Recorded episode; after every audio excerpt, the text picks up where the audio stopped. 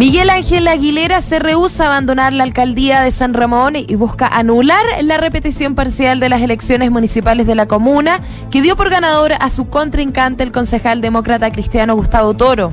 El ex militante del Partido Socialista salió de la tienda cuando fue acusado de estar vinculado al narcotráfico, recurrió al segundo tribunal electoral de la región metropolitana para invalidar la votación de las 65 mesas de la comuna realizadas el pasado 11 de julio. La reclamación se basa en la instalación de mesas receptoras de sufragios, las cuales no estuvieron constituidas a las 10 de la mañana en los diversos locales de votación, logrando estar habilitadas recién pasadas las 13 horas.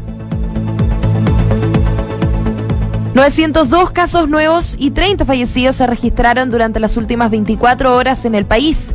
Con esto, Chile acumula 1.601.858 casos totales y 34.569 muertes desde el inicio de la pandemia. En cuanto a la red asistencial, quedan 513 camas críticas disponibles y hasta ahora hay 1.970 pacientes hospitalizados por COVID-19.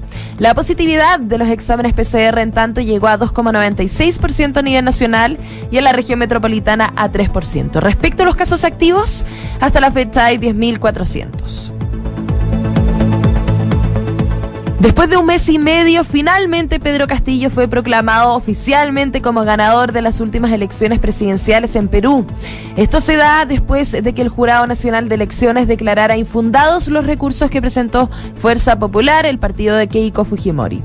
Fueron esos recursos los que en un principio impidieron que el resultado se oficializara, a pesar de que los votos ya se habían terminado de contar. Castillo ganó una de las elecciones más disputadas de la historia de Perú con 50,13% versus el 49,87% de Keiko Fujimori.